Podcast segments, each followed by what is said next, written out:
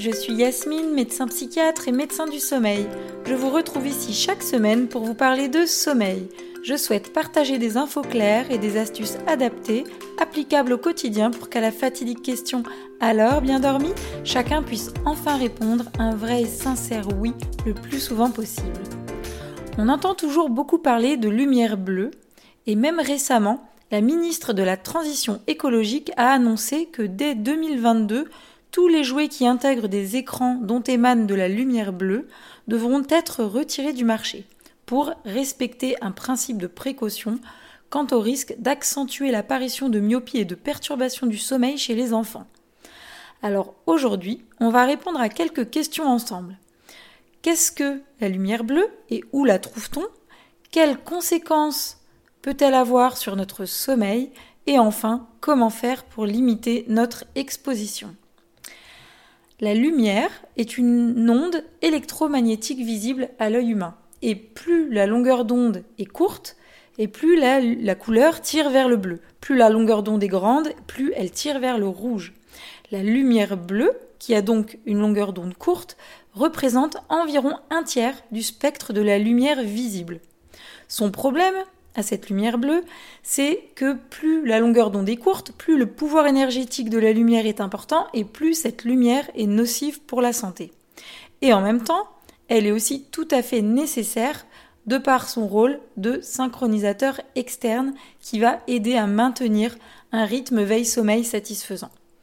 On parle de lumière bleue, mais la lumière générée par les LED est souvent plutôt blanche. Pourquoi? Simplement parce que les LED ont certes un spectre riche en bleu, mais elles sont associées à un luminophore jaune, c'est-à-dire un matériau jaune qui va réfléchir la lumière bleue et donner la sensation de lumière blanche.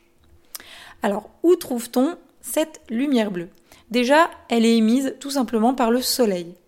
Ensuite, elle est également émise par les lumières des villes, les éclairages publics, les enseignes lumineuses des magasins, les panneaux publicitaires. Et enfin, on la retrouve partout dans nos maisons. À la fois nos lampes de toutes sortes, télévision, mais aussi bien sûr dans les écrans d'ordinateur, tablettes, smartphones et même les liseuses. Alors si on va encore plus loin, et je l'avais évoqué dans l'épisode 3, je crois, sur la nécessité euh, d'obscurité pour mieux dormir, euh, donc si on va encore plus loin, il y a même des petites LED un peu partout sur nos chargeurs de toutes sortes, sur la veille des différents appareils électroniques, euh, sur les écrans lumineux des réveils, etc., etc. Alors depuis toujours, l'être humain est exposé à la lumière bleue, euh, étant donné qu'il y en a dans le soleil. Et comme on l'a dit précédemment, elle est même indispensable à la régulation de notre rythme veille-sommeil. La difficulté, c'est qu'avec le temps, l'évolution des sociétés, les découvertes scientifiques, la lumière de façon générale a pris de plus en plus de place dans nos vies, avec l'apparition des éclairages publics, la démocratisation de l'électricité dans les maisons, permettant de poursuivre ces activités à la lueur des lumières artificielles, avec pour conséquence déjà un décalage des rythmes. Et une nouvelle invention fin des années 90 est venue entre guillemets aggraver la situation, c'est l'invention des diodes électroluminescentes ou LED. Donc LED à lumière bleue nous, comme euh, celle qui nous intéresse. D'ailleurs, ces LED ouvrent aujourd'hui un débat assez complexe entre, euh, quelque part, entre santé de la planète et santé de l'être humain. Alors, même, alors, même si euh, forcément la santé humaine va forcément avec la santé de la planète, mais pourquoi ce débat? Parce que pour un même éclairage euh, obtenus, ces LED à lumière bleue nécessitent beaucoup moins d'énergie que les lampes classiques à incandescence et ont une durée de vie nettement supérieure. Donc, un bénéfice important pour l'environnement. Mais le problème, c'est que cette lumière bleue à longueur d'onde courte pourrait être nocive pour l'être humain. Donc, être exposé un peu à cette lumière, c'est normal, mais y être exposé trop et tout le temps pourrait avoir des conséquences et même va avoir des conséquences sur le sommeil. Alors justement, quelles conséquences sur notre sommeil?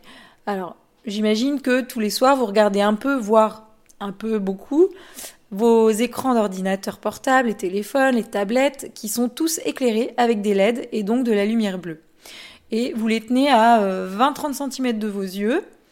Enfin, je dis vous, mais moi c'est pareil, mais on prend, on prend en fait des quantités bien trop importantes de lumière bleue dans les yeux tout au long de la journée, mais aussi surtout le soir, et là nous c'est ce qui nous intéresse le soir, puisque ça va agir sur le sommeil. Une étude réalisée aux États-Unis a montré que 90% des adultes utilisent de façon régulière un appareil portable électronique 60 minutes au moins avant de se coucher.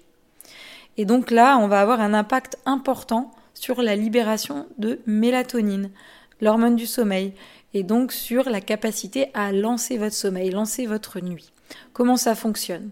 En fait, la lumière bleue stimule fortement les récepteurs de la rétine, donc au niveau de l'œil, et envoie le signal qu'il fait jour, ce qui va freiner votre sécrétion de mélatonine et va perturber l'horloge interne, le rythme circadien. Et même des signaux lumineux très très petits peuvent avoir un impact. L'utilisation d'une tablette deux heures avant d'aller se coucher bloquerait l'augmentation habituelle du taux de mélatonine de 23%. Alors, on parle toujours de l'exposition le soir parce qu'en journée c'est moins problématique puisque vous avez besoin de cette lumière bleue pour stimuler votre réveil. Mais le soir, les conséquences directes de cette exposition à la lumière sont un retardement de votre heure d'endormissement, une diminution de la quantité et de la qualité de votre sommeil, et même des éveils nocturnes plus nombreux. Donc c'est pour ça qu'on recommande vivement de ne pas utiliser euh, ces écrans, smartphones, tablettes, télé avant de se coucher. Alors par ailleurs, euh, des études sont en cours pour étudier l'impact de la lumière bleue sur notre santé. Au-delà des effets très clairs sur le sommeil, la lumière bleue pourrait endommager des cellules de la rétine, avec des conséquences sur la vue. Elle pourrait également entraîner des perturbations hormonales, notamment thyroïdiennes, mais voilà, il semblerait que euh, ce soit surtout la rétine des enfants qui soit sensible euh, en fonction des doses d'exposition. À voir. Euh, en tout cas, à suivre, et quoi qu'il en soit, le gouvernement prend des dispositions par précaution pour les jouets pour enfants. alors, comment faire pour limiter notre exposition. C'est pas évident parce que la lumière est omniprésente et nécessaire. Donc d'ailleurs, euh, des personnes qui travailleraient de jour dans des endroits sans lumière naturelle ont besoin de placer une lumière bleue près de leur poste de travail. Donc on voit bien qu'il ne s'agit pas du tout de diaboliser cette lumière bleue puisqu'elle nous est nécessaire. Mais par contre, il va falloir limiter l'exposition. Donc là, je vais vous donner cinq conseils pour limiter votre exposition, notamment le soir, pour que ça ne freine pas votre sécrétion de mélatonine. Alors, premièrement, euh, l'éclairage chez vous. Donc, vous pouvez mettre un éclairage plus faible dans les pièces où vous passez la soirée. Euh, vous pouvez privilégier des lumières d'ambiance le soir avec un aspect tamisé sur des teintes plutôt rouges, c'est-à-dire de la lumière de plus longue, de plus grande longueur d'onde. Euh, voilà, donc vraiment adapter la luminosité chez vous le soir. Deuxièmement, euh, limiter, bah, on y revient toujours, limiter l'utilisation des appareils à LED et surtout ordinateur, téléphone, tablette, parce qu'on les tient à quelques centimètres de nos yeux et euh, vraiment essayer de stopper leur utilisation idéalement deux heures avant le coucher, mais une heure ce serait déjà pas mal. Troisième point, si vous devez absolument utiliser vos écrans, installez des logiciels. Vous pouvez installer des logiciels permettant de euh, diminuer cette lumière bleue. Alors je ne sais pas quelle est exactement euh, leur efficacité, mais en tout cas il existe des logiciels, Flux notamment, que vous pouvez installer pour diminuer cette lumière bleue, ou alors utiliser le mode nuit sur euh, vos téléphones. mais attention, ces, logiciels et, ces réglages diminuent l'exposition, mais ne sont pas suffisants en soi pour euh, totalement euh, réguler cette lumière bleue. Quatrièmement, euh, certains conseillent de porter des lunettes de soleil ou des lunettes anti-lumière bleue en fin d'après-midi et le soir. Alors, il semblerait que les filtres anti-lumière bleue ne baissent que d'environ 10% la lumière bleue. Donc a priori, c'est pas c'est pas du tout suffisant pour protéger la rétine, euh, si tant est qu'on considère qu'elle soit en danger, hein, ce qui reste encore à prouver, euh, mais ce serait suffisant pour avoir un impact sur notre horloge biologique. Donc, pourquoi pas essayer Mais alors dans ces cas-là, seulement en fin de journée, puisque vous avez besoin de cette lumière dans la journée. Voilà. Cinquième point, maintenir une obscurité totale pendant la nuit. Parce que même quand vous dormez, les petites lumières de diodes qui traînent un peu partout vont pouvoir altérer la qualité de votre sommeil. Car le corps reçoit ces informations lumineuses alors même que vous en rendez pas compte puisque vous dormez.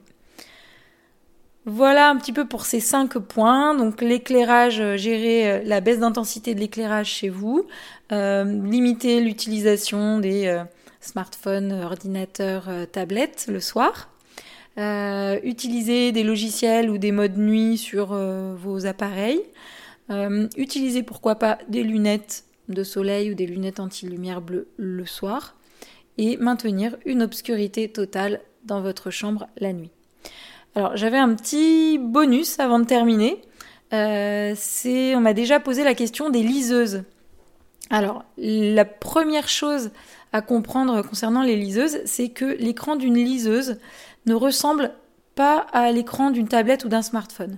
La lumière envoyée par un écran LED de smartphone arrive directement dans les yeux, alors que pour une liseuse, la lumière est d'abord réfléchie par, par l'écran et donc elle perd une partie de son énergie. Alors, malgré tout, il y a quand même de la lumière bleue qui subsiste. Euh, et d'ailleurs, il y a une étude qui a montré que les gens qui lisent sur liseuse avec éclairage avaient plus de mal à dormir que ceux qui lisent sans éclairage ou sur un livre papier. Donc, il est nécessaire de pouvoir filtrer la lumière bleue de la liseuse.